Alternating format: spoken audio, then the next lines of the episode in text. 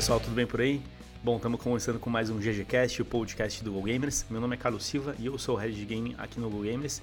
E a nossa conversa de hoje é sobre a E3, um dos principais eventos, um dos mais importantes hoje dentro de games, onde a gente tem os principais anúncios e lançamentos que vão acontecer é, esse ano e, consequentemente, nos anos seguintes. Então é muito interessante porque muitas publicadoras apresentam seus novos produtos, criam uma expectativa muito grande e a nossa análise é sobre o impacto disso, o quanto que isso vai trazer de benefícios para os jogadores, do ponto de vista de negócio também. É isso aí, aperta o play, segue a quest que é GG.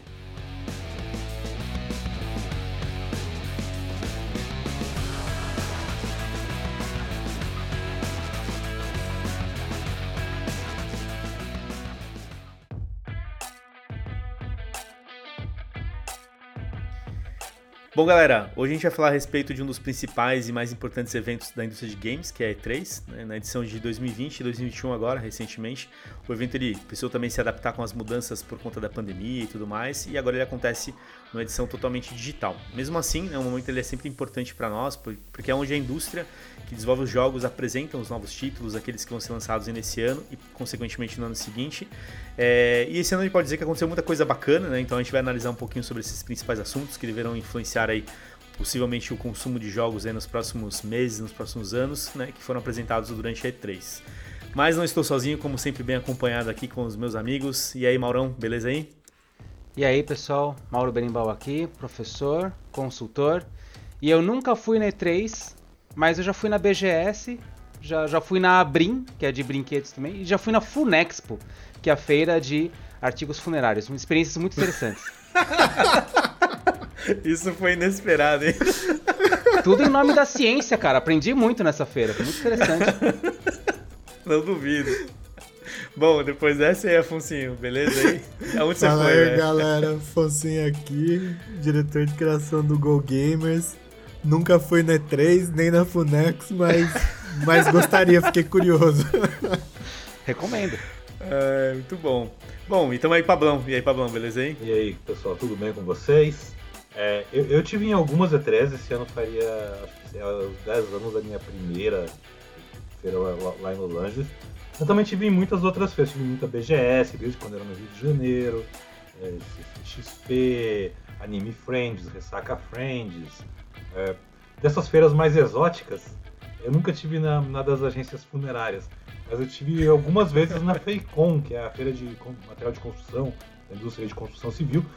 É isso aí. Pablão, para quem não conhece a E3, quem está chegando agora, o que é a E3, a importância dela, o significado, dá um contexto geral para a gente aí, por favor, e depois a gente cai a fundo aí no que aconteceu esse ano aí. Acho que a E3 tem que acabar, não, parece depois, né? É, vamos lá. E3 é a Electronic Entertainment Expo, ou a antiga CS Summer, Summer CES, que é a feira de tecnologia lá de Las Vegas, uh, que acontecia no começo do ano sempre. E no meio do ano eles tinham essa segunda edição da, da Consumer Electronic Show, que basicamente era uma feira mais voltada para os produtos de entretenimento, videogames, né? televisão, videogame, DVD, tal, enquanto a CS tinha de tudo. Hoje em dia ela tem só celular e wearables e casas inteligentes.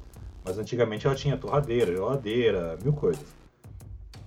E com o tempo a, surgiu a, a, ESA, que é a, a, Associação das Empresas de Software de Entretenimento, né, jogos eletrônicos, jogos digitais, e que transformou a Summer CES na E3, que é a Electronic Entertainment Expo, né, é, feira de experimento eletrônico. basicamente. Basicamente, é. basicamente é isso. Que é o palco assim dos grandes anúncios da indústria mundial de videogame. Você tem outras feiras grandes, muito importantes, que são abertas para o público, que sempre foram abertas para o público, como a, a Gamescom na, na, Alemanha, lá em Leipzig. Você tem a ou em Colônia, nunca lembro qual das duas cidades. Tinha uma que era em uma e outra que era na outra. Aí você tem aquela feira japonesa, né, a Tokyo Game Show, também. Tem aqui no Brasil a BGS, e assim vai. Nos Estados Unidos você tem, nos Estados Unidos, na Austrália e acho que daqui a pouco na Lua, você tem a PAX também, que é a Penny Arcade Expo, que é uma feira também que acontece em várias edições por ano, uma loucura. O grande diferencial da E3, durante muito tempo, é que ela não era uma feira aberta para o público. Ela era uma feira estritamente de negócios. Então você tinha publishers, você tinha produtoras, você tinha os fabricantes, você tinha imprensa, é, era essa galera. Nos últimos anos, mesmo antes da, da pandemia, começou a mudar isso. Passou a ter um dia que era aberto para o público, teve muita empresa que saiu da feira, tipo a EA, e montou literalmente um, um evento próprio do outro lado da rua. você, atravessa... você atravessava do Convention Center pro EA Play, era um, um barracão assim, que eles montaram do outro lado, na frente do Convention Center, então não era na E3, e lá era aberto para o público. Então. E com o tempo a E3 também começou a abrir as portas para todo mundo, começou a ter mais influenciadora, como foi toda a própria mudança do mercado, né? Ter esse contato mais direto com o consumidor final, sem tantas é, barreiras, digamos assim, na comunicação. Mas a E3 ela também é muito conhecida pelas conferências que acontecem, na verdade, antes da feira começar. Tipo, a conferência da Microsoft, a conferência da Sony, a antiga conferência da Nintendo, que há muito tempo é só uma transmissão gravada. Elas, muita gente acha que a E3 é aquilo. Todos esses eventos acontecem antes da feira. Literalmente a feira abria logo depois que acabava a conferência da Nintendo. E aí era uma feira como a BGS, mas com um público de tudo quanto era canto do mundo, e geralmente onde aconteciam, você podia ir lá e testar e ver os grandes anúncios de jogos que iam estar no seu videogame no final do ano, no ano seguinte, nunca, né, nesse tipo de prazos assim. o nunca é, é bom, né? Não, eu, eu, joguei, eu joguei coisas que nunca foram lançadas, e a, e a portas fechadas, assim, no E3 e tal. Porque tem mais isso. Embora tá tudo no, no pavilhão de exposição, tem muita coisa que só é mostrada para algumas pessoas. Em uma salinha fechada, escura. E onde você tem que gastar um monte de papel dizendo que você jogou aquilo e não pode contar para ninguém. Vai é... contar hoje, hein? Tô brincando. Agora você já pode? Mas, ó, Pablão, antes de falar da E3, né, que a gente tá comentando, é, a gente teve desde o ano passado, surgiu o Summer Game Fest, como uma introdução né, antes da própria E3, e ele cobriu um espaço também importante nessa necessidade de conteúdos e tudo mais, né, de lançamentos. Uhum. E, e, ele teve uma importância, né, esse ano mais do que nunca, né? Lançaram lá o Elder Ring exclusivamente e tudo mais. É, hoje a gente pode dizer que outros eventos, você deu o exemplo da própria EA Play, né, que já era algo separado, a Sony já não está mais na E3 também, dentro do mesmo evento. A gente pode dizer que cada vez mais a gente vai ver coisas mais soltas ou esse momento ele ainda é importante? Ah, eu acho que a gente vai ter um tempo ainda vendo cada vez, vendo muitos eventos paralelos né? A gente tem a, o PC Game Show, que já acontecia também, já há alguns anos. É, o EA Play, que agora vai ser tipo no mês que vem. É, você tem Future Game Show. Acho que o Summer Game Fest ele vai se consolidar como um, um evento de anúncios né, para o público em geral. Mas a impressão que eu tenho é, é a minha previsão, mais um ano ou dois a gente vai começar a ter as empresas se concentrando, talvez de um formato diferente, a ESA vai ter que mudar por questões de logística até, forma que ela trabalha, mas o palco em si, o holofote ali da, da feira, do evento, é, ele é muito importante para o negócio do videogame. Tanto para a questão de marketing, de anúncios, quanto para a parte de, de B2B mesmo.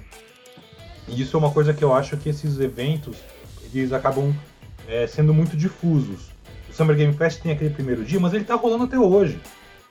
Se eu perguntar pra qualquer um, o que, que anunciaram no quinto dia do Summer Game Fest?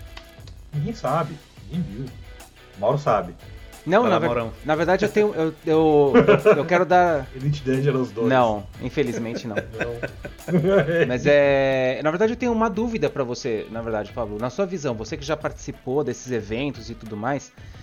É tanto o tanto o Summer Game Fest quanto o E3, eles têm essa função business ainda? Quer dizer, porque antigamente eles tinham, uh, como você falou, né, era, inclusive um espaço fechado que era para as pessoas realmente, as pessoas que participavam do negócio do entretenimento dentro dos jogo, jogos digitais e, e, e correlatos, para eles se encontrarem, etc. Rezam as lendas, inclusive, que a, a, empresa Atari, né, o videogame Atari, nasceu num, num evento desse, né, a ideia de fazer um console Atari nasceu num evento desse com o. O. O. o, uh, Nolan? O, o dono da Atari. Antigo dono da Atari. É, o, o no... Nolan, Nolan Bushnell. Nolan Bushnell passando na, na frente de um, de um stand da Magnavox. E lá estava sendo apresentado o, o videogame, o protótipo né, do Odyssey. Eles falaram, puta cara, isso é uma boa ideia. E né, tempos depois foi lá e lançou a versão dele de um home console. Então eh, tinha esse, esse, esse lado business, e as pessoas que estavam trabalhando na área que, que trocavam essas ideias. Sim. Ainda tem esse papel hoje, na, hoje sim, então, 2020, no... hoje 2020 e 2021, né? Não. 2020 e 2021 a E3 para isso a E3 não existiu, porque a E3 virou só realmente a parte de apresentar novidades. Você não precisa da feira para sentar e negociar ou acertar os detalhes de, de publishing e etc, né? O E3 esse agora é realmente só o que o público conhece.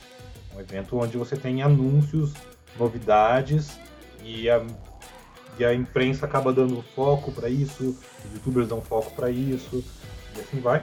É tipo, o lado business ele depende da, da feira existir, né? E, e isso que tu falou do Atari foi interessante, porque assim, a coisa da feira física, tá? E também a ver com esses eventos. A gente tem um monte de evento paralelo rolando, onde a gente vê as coisas que são meio lado B. É, o bom que o nosso público, pela, pela, pela demografia, vai, sabe, sabe que é um lado B de alguma coisa, né? Tipo, uh, mas você tinha na, na, E3 antigamente, assim, dois pavilhões grandes onde tinha os, as, as, as grandes empresas, tá? Microsoft e Sony estão aqui, Nintendo está ali, todo mundo grandão está nesses dois pavilhões. No corredor entre esses dois pavilhões, do lado de fora tinha um monte de food truck, food truck da hora. E do lado de dentro do corredor era meio que um pavilhãozinho menor e mais barato, com umas salinhas pequenas, onde tinha as coisas esquisitas. Entre as coisas esquisitas que eu vi, testei e conversei nesse corredor. O primeiro, The Walking Dead, que naquele ano foi eleito o jogo do ano para tudo quanto foi lado. É, tava, eu, eu, sentei no chão porque o cara não tinha cadeira na sala pra, pra, pra galera que foi lá ver. Fantástico. Foi nesse nível. É, dois anos depois o cara tava rotando dinheiro. E aí. eu joguei Guitar Hero pela primeira vez nesse corredor. Como tipo.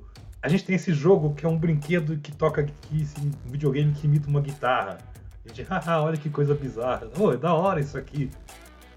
Então, eu sinto falta um pouco disso, porque justamente tinha um espaço, a gente sempre pensa na E3 como ah, só os AAAs, só as, as grandes produções, blockbusters, mas era o lugar onde o cara que fazia essas coisas inovadoras e meio loucas conseguia trombar com um executivo de uma publisher grande no mesmo corredor. É, então, é, minha, minha, dúvida é exatamente nesse caminho, né? Uh, é, é, se a gente tinha num, num passado esse ambiente que facilitava o business, né? Uh, na sua visão ainda serve? Será que esses eventos ainda servem essa função? Não estou dizendo que ele é inútil para negócios, tá? É, é não, eu estou dizendo que o evento, eu tô dizendo que o evento que existe hoje, que é só uma transmissão de propaganda, que é isso, não tem essa função. É público final, né? Hoje praticamente o que você exato. vê, ele está direcionado para o consumidor que vai comprar o jogo, que vai se empolgar, vai se engajar e tudo mais, vai ficar na expectativa do que a parte de negócios mesmo, né? A parte de negócios talvez aí algo que a gente não enxerga, né? Que é isso que o Pablo falou, algo que acontecia no ambiente físico que talvez tenha tido também algum, alguma adaptação, né? Como que isso acontece hoje? Como que você consegue esbarrar num executivo ou criar uma agenda comercial para você trazer um protótipo, coisa nesse nível, sabe? Que nem é, o Rocksmith estava lá pela Ubisoft, por exemplo, mas era algo que a gente já conhecia. Mas imagina isso. É, e, início, que é um né? produto da própria Ubi, né? isso. né? Mas uh, a primeira vez que eu vi o Rocksmith foi num, num E3, foi um dia bem engraçado. Porque a gente estava pela primeira vez nos bastidores do stand da Ubisoft. Tava super badalado, aqueles cantores famosos que aparecem no Just Dance o Michel Ancel lá, batendo papo com uma galera, uma barulheira. E um maluco, aquele cara que apresentou o, o Rocksmith digital lá, é, o serviço do Rocksmith, tocando guitarra enquanto um cara me explicava num inglês com um sotaque francês muito carregado o que que, do que, que se tratava o Rocksmith. E eu, e eu e o cinegrafista olhando para ele no meio daquele barulho todo e pensando assim, eu só pensava, cara, cinegrafista me disse que você entendeu alguma coisa que esse cara disse. a gente nunca usou aquela reportagem, sabe? É, muito bom. Era, é, era uma, o stand da Ubi é uma grande, era uma grande festa. O stand da Bethesda também. Tipo, a gente tinha mapeado na cabeça os melhores stands para parar para comer. que é sempre o da, o da Bethesda. O da Bethesda sempre tem a melhor comida. É impressionante. Agora é da Microsoft, hein? Ô, Pablão, é, você sabe que as perguntas vão ser todas para você, né? Porque você é o único que tem experiência Ixi, vamos, da... Falar, vamos, vamos falar de E3, vamos de passado. Você acha que, que se, o, se os eventos forem disseminados, assim, tipo, por exemplo, se cada empresa é, decidir fazer o seu numa data específica, perde um pouco essa coisa do encontro, tipo, o encontro mundial, assim, encontro de nações, né? Porque, tipo, é muito difícil você deslocar, tipo, jornalistas do mundo inteiro ah, total. 10 vezes no ano para um, pra lugares específicos, não? É, você acaba nem deslocando ninguém, né? É, é meio, meio isso, tipo. É, você, eu lembro que assim, tirando eventos como lançamento de um console novo, lançamento, não, lançamento, tipo, a Microsoft botou um monte de gente semanas dentro do campus dela lá em Seattle, Redmond, né? Antes do lançamento do Xbox One, antes do lançamento do Xbox Series X, tipo, pra, pra dar a imersão para aquela turma. Mas em geral é, é, nesses eventos. É a chance que você tem de encontrar todo mundo, de ver tudo. Tanto que é, imprensa em E3, principalmente imprensa não norte-americana, que, tá, que tem um acesso muito mais fácil, né? às vezes é só bater na porta do lado e tal. É, tipo, imprensa brasileira, por exemplo. Essa galera não dorme, essa galera mal e mal toma banho durante E3. Porque tu não tem tempo, tu quer ver tudo, você quer falar com todo mundo, você quer testar tudo, você quer entrevistar as pessoas, você quer gravar, você quer publicar o mais rápido possível, porque é um daqueles raros momentos em que nada, nada, virtualmente nada, te impede de fazer algo no mesmo nível do, do teu concorrente norte-americano. Você tem o mesmo acesso. Acesso ao mesmo ele. tempo igual para todo mundo, né, Pablão? Exato. Então é tipo quem vence o melhor, saca? E eu acho que isso também para as empresas, para o público, perde um pouco. Dizer, ah, quem foi que ganhou E3, né? É sempre, ah, não é uma competição. Não é competição até a página 2, né? Claro que é. Sempre foi, né? Sempre vai ser. Exato. E aí você não ter, assim, as, todas as grandes ali ao mesmo tempo, fica meio. Tipo, se daqui um mês a Sony mostrar o God of War, ela ganhou E3? Não, porque ela não tava lá. É, perde, perde peso. Talvez o pessoal esqueça quem tava lá. Sim. Bom, mas ó, voltando aqui e falando da E3. Tipo, só, só, só pra fechar tá uma bom, coisinha. Pode continuar aí. Tem, tem um momento clássico que é bem no ano que anunciaram os consoles Xbox One e PS4, que foi um ano bem confuso, assim, com péssimas comunicações de todas as empresas. Hum, verdade. É... Bem lembrado. E eu. A, teve uma, uma, ali teve um daqueles momentos que nunca fariam sentido fora de uma E3. Que era a Microsoft explicando daquela lista gigantesca dela de como é que você compartilhava a licença do jogo do seu Xbox com outra pessoa que usava no mesmo videogame ou em outro, que tinha que estar online, que tinha que checar. Era uma bagunça, eu lembro disso. É. E aí ia ser uma zona. No dia seguinte, no, no mesmo dia, à noite, você entra naquele ginásio, tá, começa a, transferir, a transmissão lá para todo mundo da Sony. A primeira coisa é: ah, veja aqui como você vai compartilhar os jogos no PlayStation 4. todo mundo achava que ia ser a mesma zona. E aí aparece lá o presidente da Sony e dá um disco pro presidente da, do, do, estúdio e o outro fala: Obrigado. É assim que você compartilha um jogo de Play cara, 4. Isso é icônico cara, da E3, né? É maravilhoso. É, é essa, essa troca de tapa. o cara gravou aquilo no quarto do hotel de tarde. Foi mesmo. Entre, entre uma apresentação e a outra. É maravilhoso, maravilhoso. Isso só, só dá para acontecer num evento onde tá todo mundo. É isso aí, é o real time da coisa, né? Bom, e falando das, dos painéis, das publicadoras que apareceram, vamos falar um pouquinho de cada uma delas. Ubisoft, né? Já mencionamos Rocksmith aí. O que, que rolou lá, Pablão? O que, que você acha que. E tá tendo a opinião de vocês aí. O que, que, que vocês acham que, que chamou mais atenção? Como é que foi? Foi bem burocrática, né? Assim, bem imprevisível a Ubi. Tinha Far Cry, de novo, foi bem legal. Mostraram aquele Season Pass dele. Que vai ter os personagens dos jogos os vilões anteriores, jogos, né? Os vilões anteriores, é né? Como, como, personagens jogáveis. O que para mim aí justifica o jogo estar tá em terceira pessoa. Não ia ter graça nenhuma jogar com o Vaz ou com o Pagamin e só ver, sei lá, a mão dele. Né? Uh, teve o Rainbow Six também, que foi ok. Não animou acho que muita gente, o Rainbow Six. Ah, eu achei, eu achei interessante. Eu achei, eu achei Rainbow Six é. Eu achei a proposta muito, muito, muito parecida com o Back 4 Blood. É, então, só que Black 4 Blood parece mais divertido. Não sei, viu? Eu, eu- tipo, eu, na minha opinião, eu prefiro mais o Rainbow Six, que tem mais uma, uma cara mais realista do que o Back 4 Blood. Parece tipo um Fortnite que você mata zumbi, entendeu? Por exemplo, o Back 4 Blood, se o Fortnite ele- ele não, lança um não, modo igual, vai ser mais legal. Fortnite de matar zumbi é aquele que a Bethesda anunciou, né? É. Pode crer.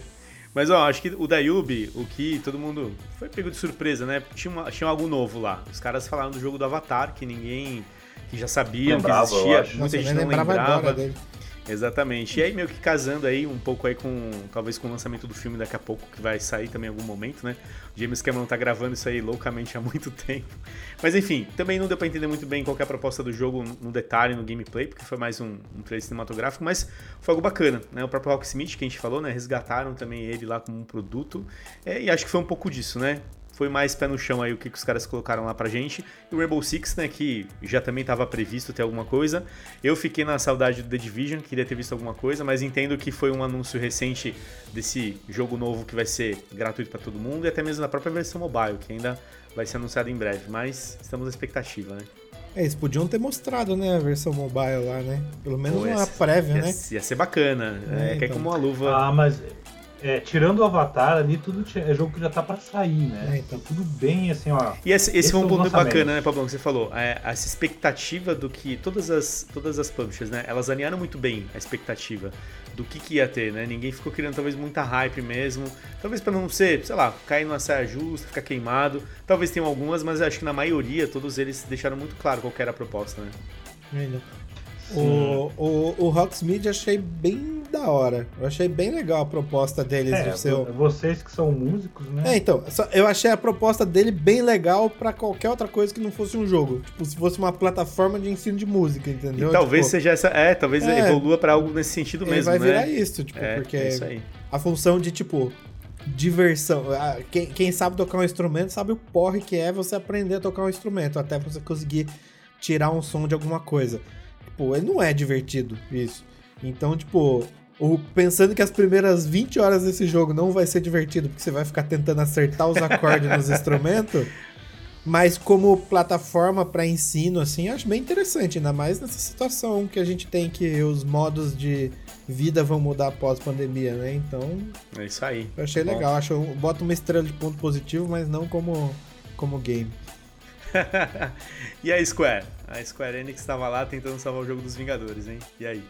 Salva? Pô, hoje eu vi inclusive uma outra notícia sobre esse jogo. Que na hora eu achei assim, parece o jogo dos Vingadores, o gameplay, total, assim. É, o, a- o jeito que os caras. Até o jeito, os golpes, o jeito de lutar. Mas ao mesmo tempo tinha umas coisas diferentes. E eu tava vendo depois. Ele é todo single player, ele é. É um jogo fechado do começo até o fim. E hoje já saiu a história de que vai ter os, os uniformes do- dos filmes De que jogo Ah, você tá legal falando? isso do aí. jogo. O jogo. E não vai estar. É o jogo dos Guardiões da Guardi- Galáxia. Guardiões da Galáxia. Ah, então. Eu, é. eu vi, eu vi sobre esse jogo e eu achei curioso que eles usaram. É, A gente tinha discutido isso tempos atrás em outro podcast, que talvez o problema desse jogo é que ele não- eles não tinham usado personagens semelhantes aos do, do MCU, né? Do, do universo Uhum. cinemático. É E isso aí. a mesma coisa acontece com Guardians of the Galaxy, né? Não são os personagens que a gente conhece do universo cinemático. Então, é, mas aí eles estão indo por uma coisa que eu fiquei muito pensando, até discutindo num outro programa, que fez uma live lá sobre, sobre E3, na Terra, que era o seguinte, é, a gente não reclama o Homem-Aranha da Insomniac não, não, não parece o Miles Morales, que o outro Homem-Aranha da Insomniac não parece nenhum dos Peter Parkers do cinema, né? Não parece o Tom Holland, que seria o mais recente. Mas, porque o jogo é, É bom. isso que eu ia falar, a gameplay é boa, cara. Essa é a diferença. É. Quando a gameplay é é boa, diferença. você não se importa, né? Você É, aceita, e aí, né? esse, esse jogo dos Guardiões, ele tá pegando tudo que deu, tudo que tinha de bom no, no Vingadores, que tipo, tem uma historinha bem contada no começo, é legalzinho de jogar, legal, e pegando e tirando tudo de ruim. É um- não é um jogo serviço, não é um jogo infinito, sem conteúdo, ele é um jogo que tem começo, meio fim, uma aventura single player, você controla os personagens, dá comandos pra eles e dá porrada com o Star-Lord, tem até um sisteminha de escolhas e tal, e vai ter os uniformes dos filmes desde o começo como algo que você desbloqueia jogando. Diferente dos Vingadores, que levou seis meses pra colocar os uniformes dos filmes lá, na lojinha do jogo pra você comprar com dinheiro. Quando ninguém mais tava jogando, né? É, tipo, meu, toma vergonha. É, cara. com- mas eu acho com- que. Pode falar, Oh, pode desculpa falar. aí. Não, manda lá, Afonso, manda lá. Afonso Não, comprou. eu, eu comprou. confesso que meu problema com esse jogo, tanto esse jogo da Square Enix aí de super-herói, que eu acho eles feio, bicho. Porque assim, visualmente Vingadores feio. não é, o, o Guardiões eu achei. Putz, o do É. Guardiões da Galáxia eu acho ele feião, sabe? Tipo, não é um visual Uhum. agradável. Se ele fosse feio com a cara do, do pessoal do cinema, você ia falar, ah, legal, pelo menos a cara do cinema é um. É um... Você, você consegue criar uma relação porque são personagens que você já conhece, já tem um apego, então você aceita que eles são feios. Só que um personagem que você não conhece, você não tem afeto e ainda feio, putz, pra mim não, não, não roda, não roda. Nem joguei, nem, nem quero jogar. Ó, apenas para lembrar que quem tá falando que o jogo é feio é o diretor de arte do grupo, tá? Então, assim, levar essa opinião em consideração, tá? Ó, tem peso, hein? É, então, putz, ele. É, é- é um gosto mais. É que ele tem um gosto muito refinado. É, né? pode ser.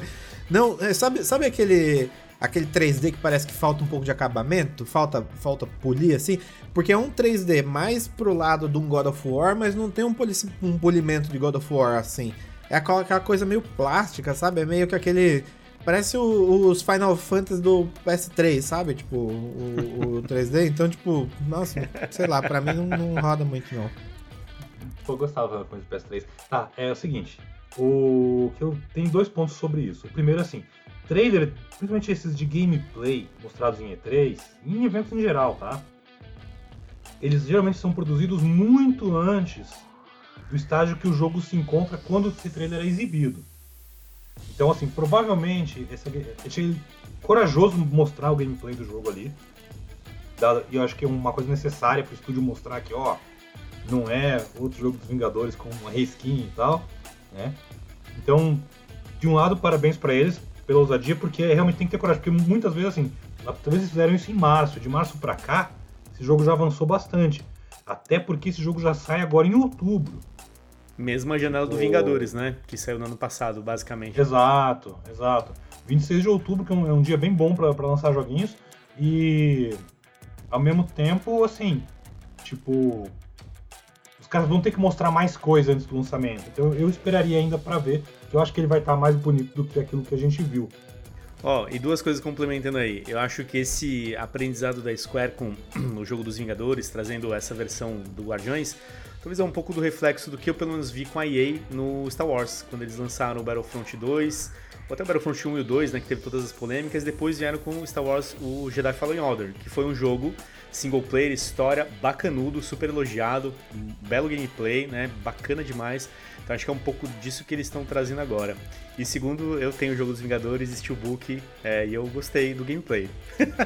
Ah, mas você é fã do Vingadores, você não conta, né, Então, Carlão? pois é. Você jogou depois de acabar a campanha? Você continuou? Não, jogando? não continuei. Terminei a campanha e acabou o jogo pra Então. mim. É isso aí. Fe- Fez a melhor coisa, porque a campanha é boa. A campanha é isso aí. É o que eu joguei aquilo que eu entendi que era o bacana do jogo e depois é meio cansativo, meio repetitivo. Cara, não. É, Eu, eu, joguei, eu joguei, eu joguei, eu voltei pra jogar os dois capítulos o da, da, da Gavião Arqueiro e do Gavião Arqueiro, lá do Futuro Esquecido, lá, sei lá como que chama.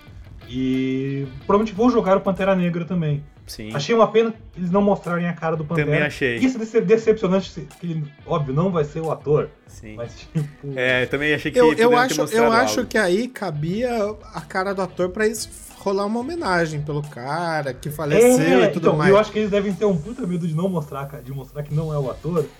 Não tanto, por- tanto por oportunidade perdida, É, quanto então. porque, porra, Rolou, É. rolou uma chance aí, eles deixaram Rolou. passar essa daí. Pois é, é. é. Bom, mudando de painéis aí, eu fiquei na dúvida qual que eu colocava na ordem aqui, mas acho que esse aqui a gente tem que falar agora, né? Xbox é Bethesda, né? Que hoje, Então, né, por gran- conta Grande vencedor. por conta da Sony estar ausente já há algum tempo, a Xbox, cara, vem mandando Não, bala, a, né? Sony, a, a Sony fez bem de não estar na feira. Que imagina, a Sony chega lá pra mostrar: olha, esse aqui é o God of War que vai rodar no Play 4, que um dia a gente vai mostrar pra vocês.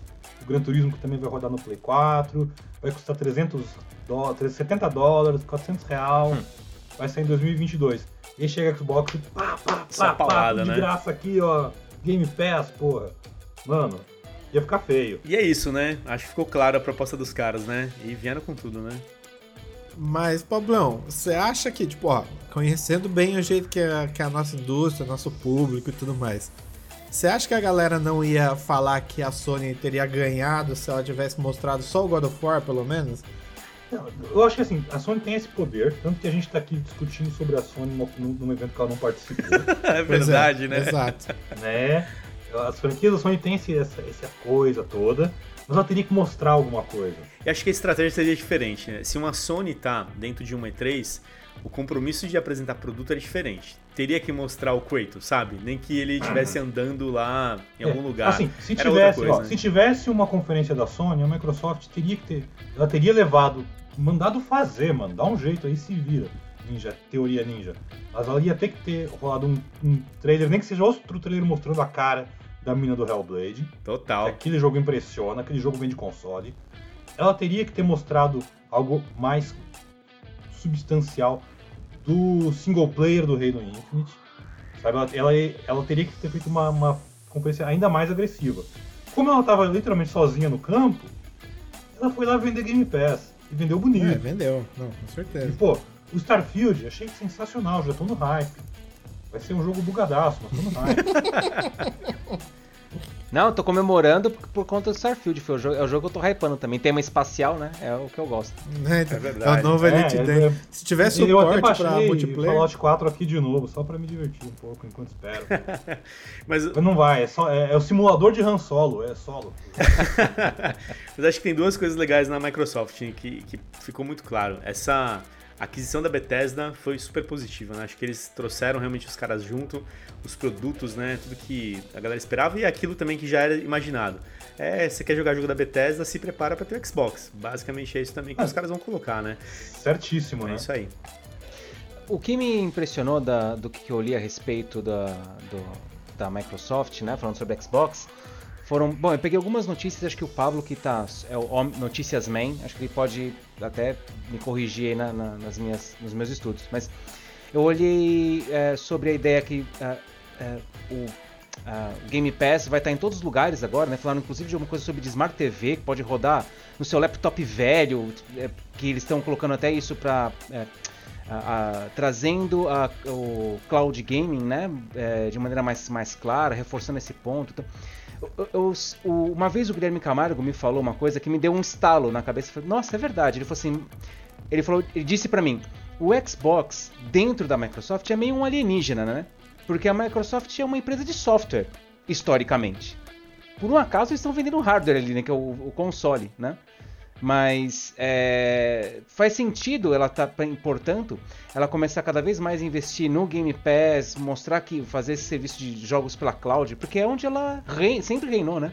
O território do, do software. Ah, eu- É, essa, essa entrevista, inclusive, ela foi antes da própria E3. É...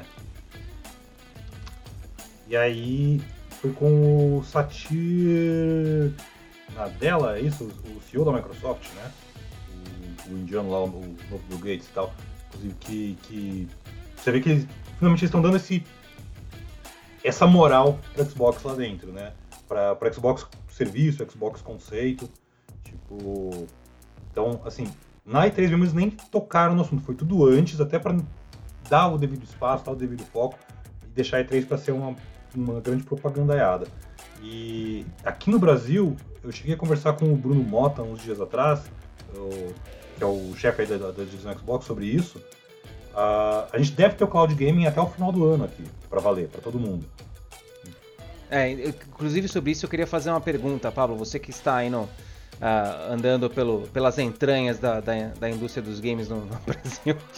É, eu, fiquei, eu fico um pouco preocupado, é, sendo um brasileiro, com esses anúncios sobre cloud gaming no Brasil e a galera aqui sendo, né, tendo algumas quedas aí de, de internet, porque não, não tem velocidade, não tem limite suficiente, né? E tem sido um movimento que, claro, né, a- a- em termos de mercado, China, Europa é, e Estados Unidos, é, perdão, Ásia, né, é, China mais Japão, mais Coreia, é, Europa e Estados Unidos são os grandes mercados. Né? A América Latina, como um todo, forma um mercado relativamente relevante para a indústria. Mas isso, para nós é- não é um problema, na verdade. Gente- os jogos cada vez. Você precisa, gente- você vai comprar um jogo novo de PlayStation. Comprei o meu aqui ó, recentemente, ó, Ghost of Tsushima. Né? Eu não tinha jogado ainda, então comprei. E eu sei que quando eu for colocar no meu aparelho, ele vai instalar o aparelho, mais baixar atualizações, 80, 90 gigas ali de, de jogo, né? É, isso não é um problema? O que, que você acha?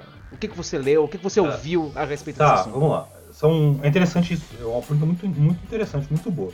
É, Obrigado. Eu estudei para assim, fazer essa pergunta, eu admito. É, a prim- primeira parte da questão é a seguinte: é, como é que funciona essa questão do, do cloud gaming do, do Xbox? Primeiro que ela já é uma versão, é uma função aí, ela está em versão em formato preview, em teste aqui no Brasil, desde o final do ano passado, na real, e até o final desse ano vai estar liberada para todos os assinantes do Xbox Game Pass, usuários de plataformas Xbox em geral. Ela é um pouco diferente do que a gente quando fala de um GeForce Now, de um Stadia, de um Luna, que foram plataformas que também foram até relativamente bem citadas em algumas conferências da E3, né? Que elas, dessas plataformas é cloud. No caso do, do cloud gaming do Xbox, você está usando o seu console ou o seu PC como o seu servidor, vamos dizer assim, e jogando no seu dispositivo celular ou tablet. Então você normalmente vai estar com a sua internet de casa. É, o pessoal da Microsoft me falou, cara, a gente sabe que no Brasil nem todo mundo tem uma internet wireless, Wi-Fi de boas em casa. Então, vezes o cara só tem internet no celular. Então uma das coisas que eles estão testando é como esse serviço funciona com 4G, com 5G, não sei se usar mais 5G, com 3G. Tipo. E assim, eles falam, ah, vai ter diferenças de performance? Vai depender da conexão da pessoa.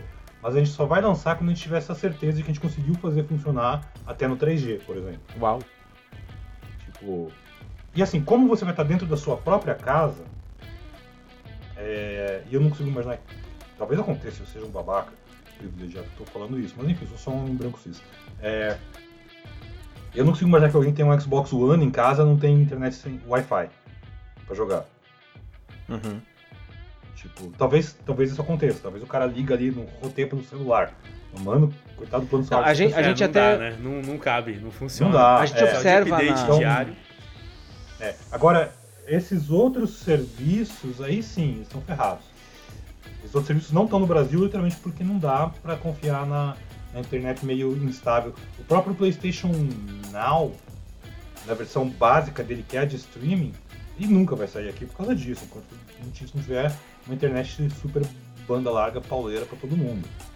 É que é, é um problema, né? Que a, na, na, na PGB, na verdade, a gente observa né, que o público dos consoles em especial é um público no Brasil que é mais elitizado, assim, né? Classe AB, é renda média familiar no mínimo 4 mil reais por mês, né? Que já não é já não, já, já- não é a maioria, né? A média de, de, eh, renda média do brasileiro é 3 mil reais, por volta de 3 mil reais, se não estou enganado, pelo dado que eu vi. 2090 mais ou menos a- aos 4 mil, Maurão.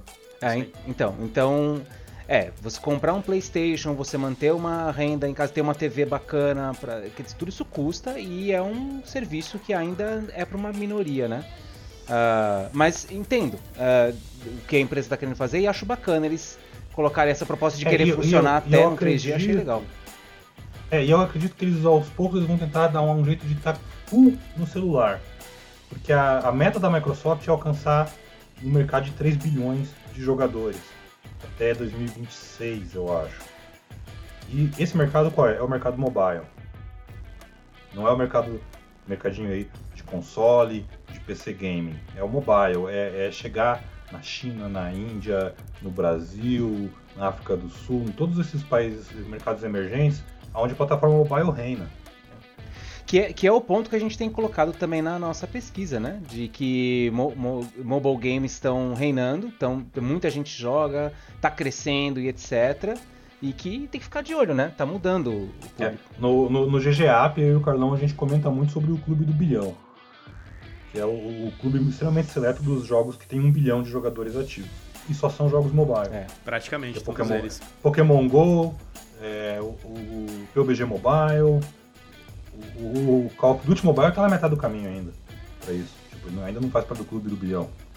Bom, e uma das que nós deixamos para último, né, para falar, Nintendo. Posso, posso só fazer um, um, um parênteses, uma menção honrosa antes da Nintendo? Fala aí, manda aí. Eu queria fazer uma menção honrosa pro painel da Devolver, mano.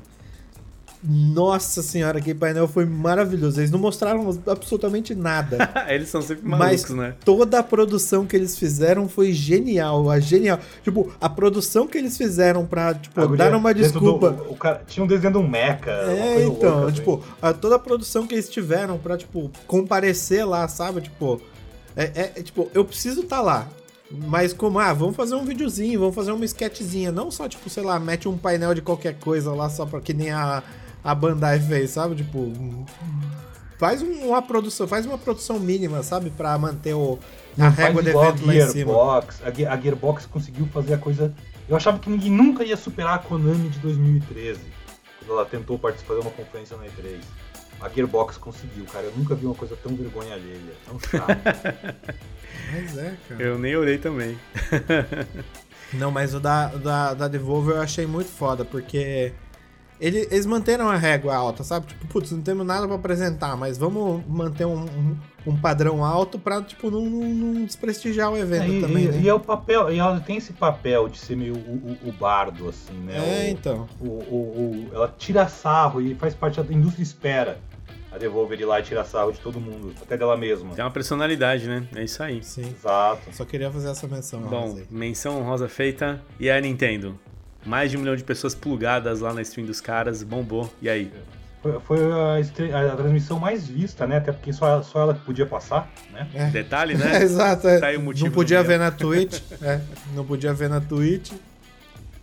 A Nintendo é estranha, né? Nesse sentido. Ela tem regras muito peculiares, ela não, não, se, não se adequa ao, ao momento assim, do, do- do mundo, nesse sentido de comunicação, entre outras coisas.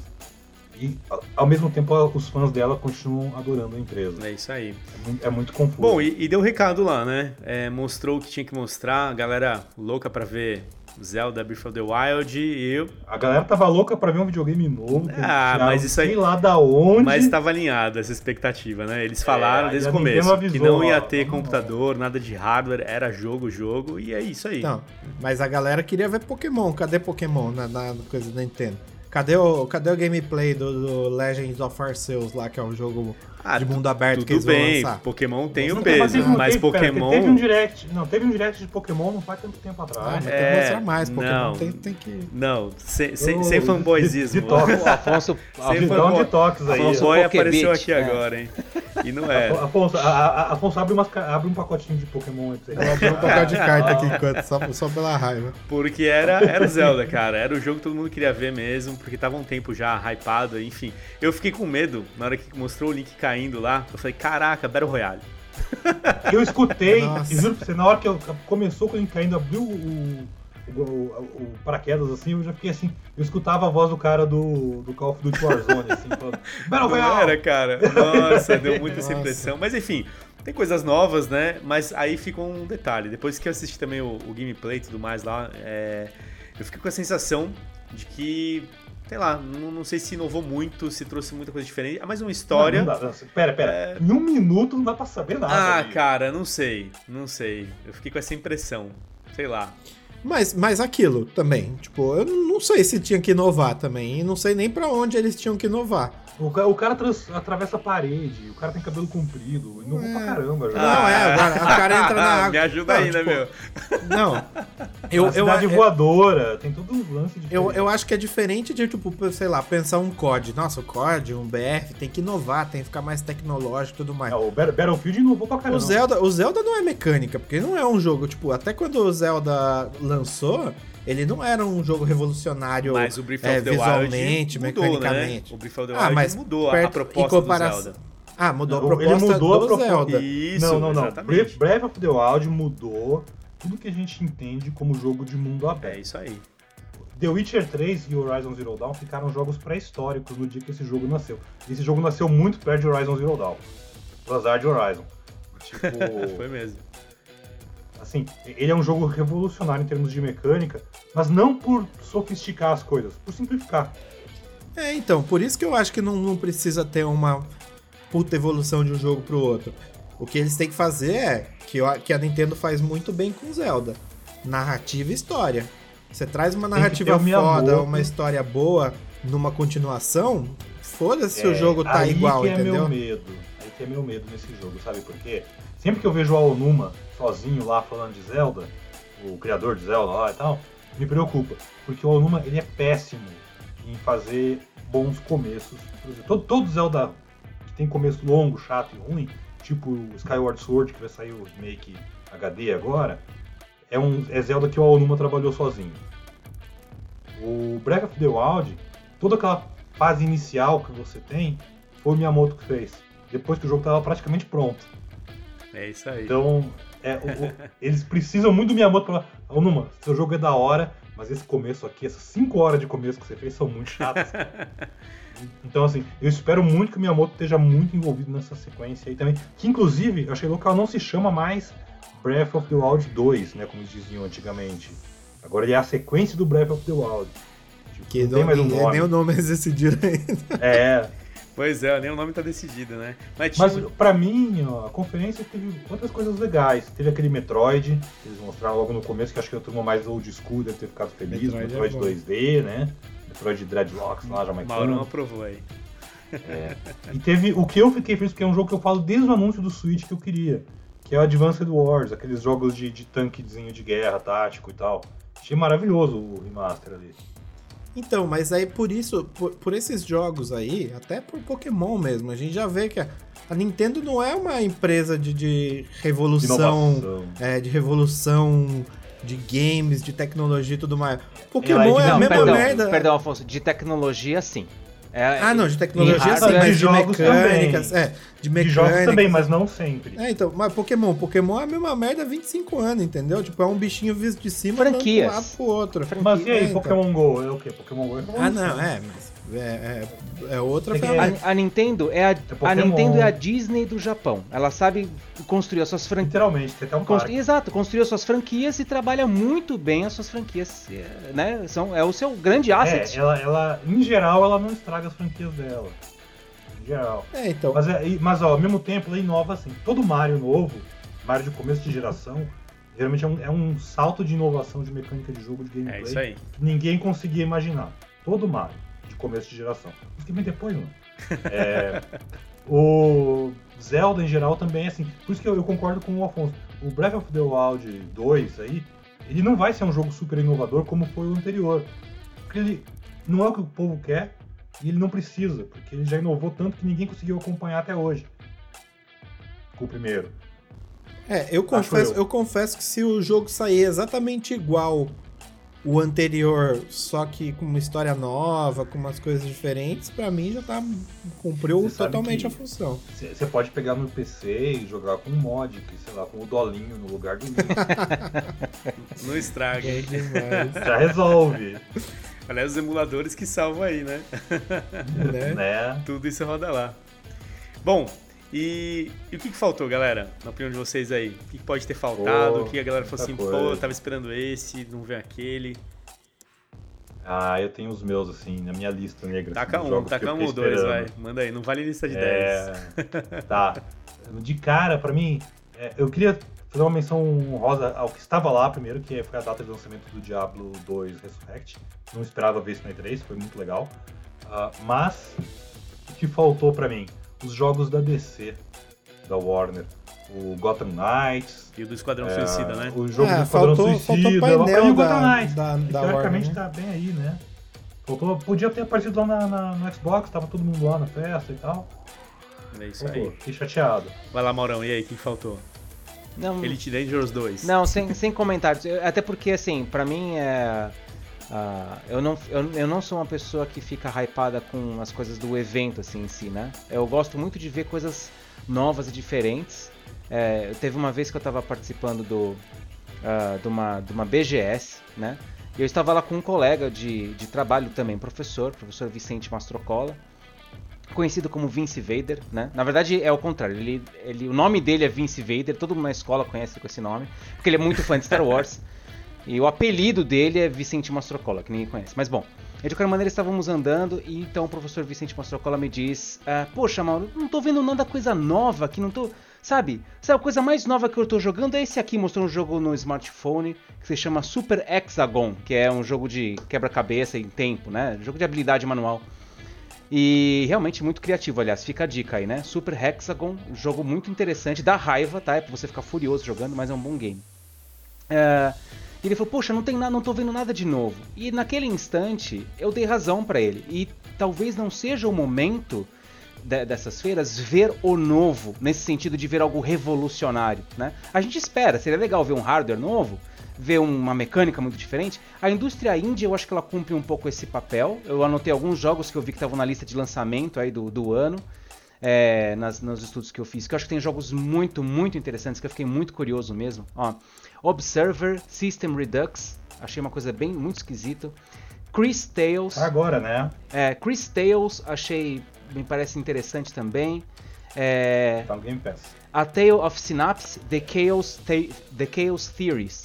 Esse jogo é um jogo que mistura quebra-cabeça matemática, meu. Então, acho que a indústria do- dos, dos jogos independentes traz coisas novas, mas acho que é o papel deles. Eles têm eh, pouco a perder ao arriscar muito, né? Então, pra mim, afim, na- na- nessas feiras, eu vejo o quê? O que, que as franquias estão ainda vivas. Fiquei feliz de, de ver que vai ter o lançamento do Alex Kidd, é, novo, né? Oh, novo não, mentira. Velho, né? O velho Alex Kidd do Master System, versão remake. Mas não me. Eu não sinto falta de nada. Eu sinto falta de. talvez de. Nada. Não sei. Ponto final. De tempo pra jogar, fala É, aí. isso eu sinto muita falta. É. Ó, Esse é o ó, maior problema. O, Ma- Ma- Maurão, o Alex Kidd, ele inclusive sai entre a gravação desse programa e ele ir ao ar. Já vai ter saído o Alex Kidd. Fantástico. Tipo, tá na boca do gol. Eu joguei uma demozinha de três fases dele e depois acidentalmente eu joguei também o jogo inteiro. Uau. Porque, é, foi assim, tipo, eles me passaram a demo pelo Steam, joguei, escrevi minhas opiniões lá e tal. Aí no outro dia eu entrei no Steam e tava assim, ah, essa demo foi atualizada. Aí eu abri e tava o jogo inteiro Uau. lá. aí, eu, aí o assessor da, da, da empresa me ligou, ô, só pra avisar, é, a gente tá removendo as demos do pessoal porque deu um bug nela aqui e liberou o jogo todo. Poxa, tô quase acabando aqui. Pô, legal, deixa eu fazer só a última quest aqui, tempinho né? aí. Falta só uma fase. Muito bom, tá bem bom, tá bem bom. Alex da hora. E, e é legal que a qualquer hora daqueles jogos, eu acho bonito isso nesses remakes, remasters, sei lá. Você aperta um botão e você joga o game como ele era antigamente, em tempo real, assim. Acho uma maneira muito legal de preservar essa, essa história dessa, dessa indústria. E o Alex Kidd faz isso. É isso aí. E aí, Foncinho? O que, que faltou aí? Cara, pra Pokémon, começo de né? conversa, pro Pronto. fanboy faltou Pokémon. Pra mim, isso é fato. Nintendo. Deem comentários. Mas eu acho que faltou. Principalmente, tipo, eu vou falar o que eu achei que faltou de game. Eu achei que faltou o painel da Warner. Eu queria ter visto mais coisa da Warner. Eu queria ter visto aquele jogo do Harry Potter. Tipo, funcionando, como vai ser de fato. Queria ter visto mais do Esquadrão Suicida. E deve ter coisa é- mesmo, né? Pronta É, então. pra rodar, enfim.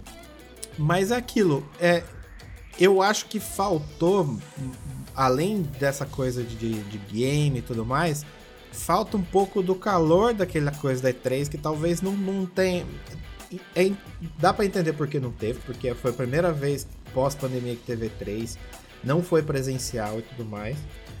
Mas talvez a E3 pra mim, em questão de anúncio, tirando a parte da feira, putz, tem que ter. é, Eu acho que 40% do que empurra o jogo é aquela galera berrando quando o jogo aparece no telão, entendeu? Tipo, aquele monte de nerd suado dando um pavilhão, loucão gritando. Tipo, a- até depois da E3 eu mostrei pra minha namorada na TV quando foi o anúncio do God of War, quando apareceu o anúncio do God of War no, no painel da Sony.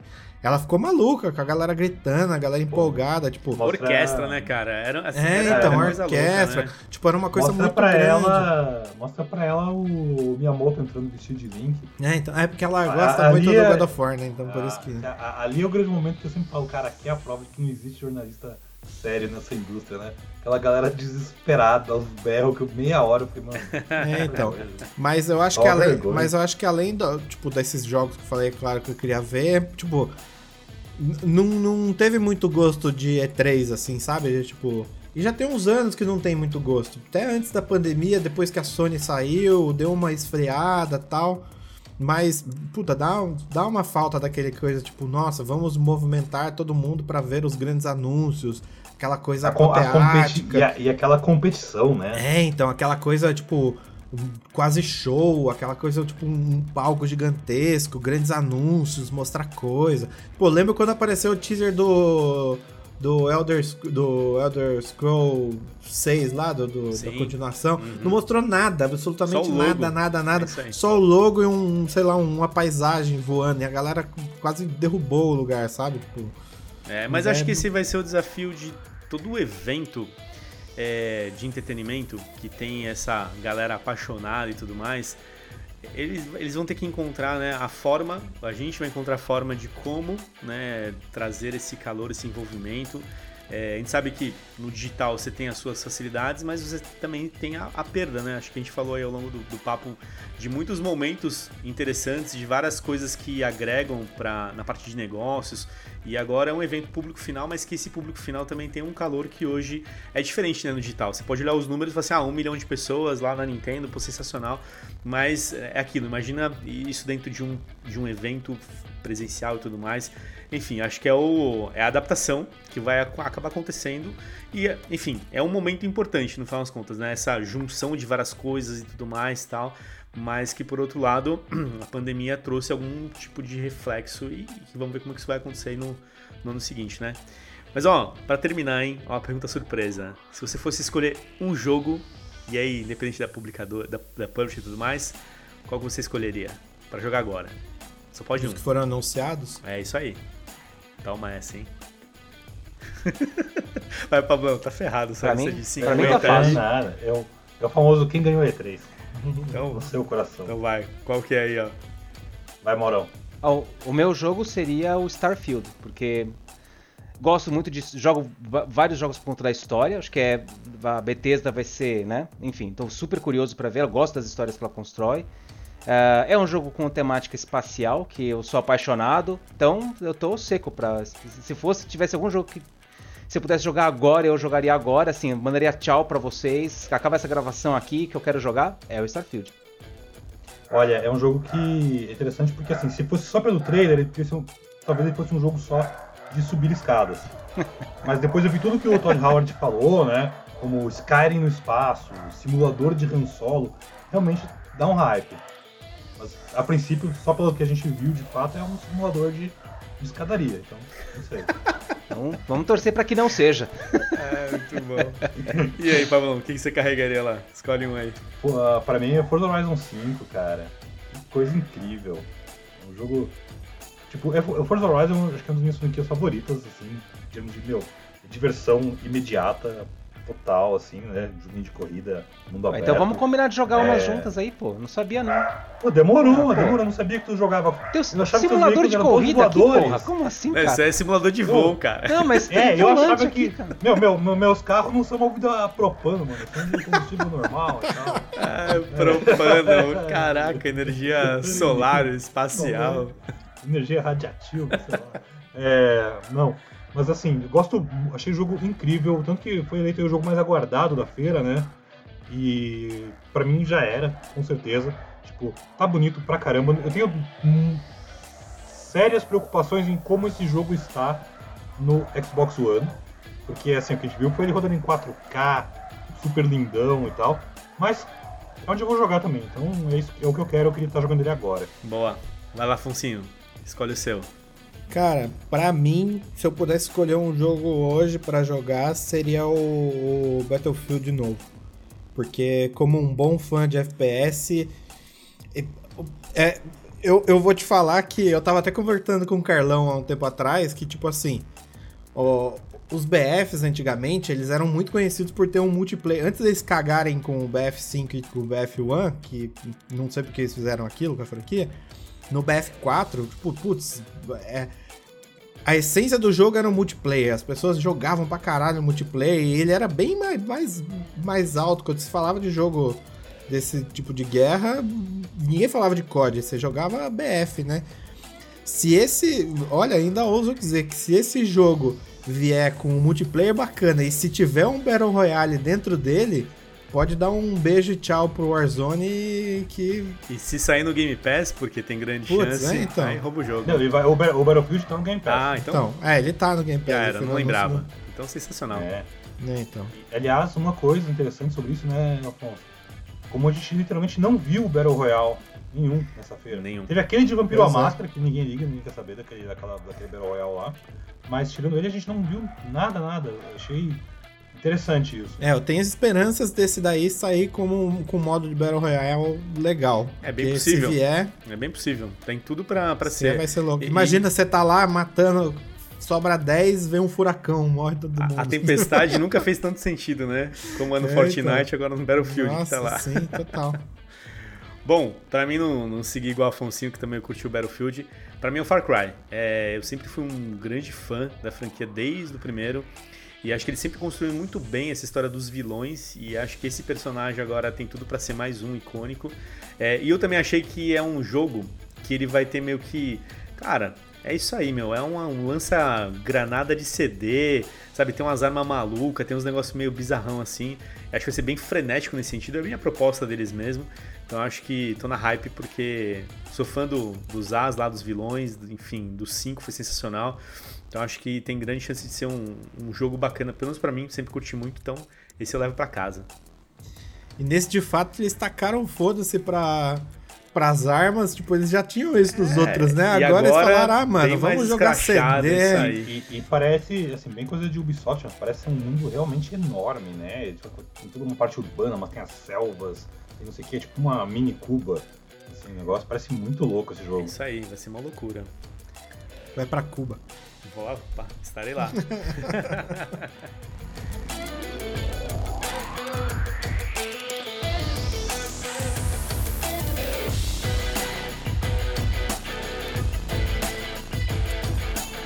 E obrigado a você que nos acompanha em todos os GGCasts, fica conectado com a gente lá no gogames.gg. Você encontra todas as nossas informações, artigos, notícias e tudo sobre o mercado de games do ponto de vista de negócio.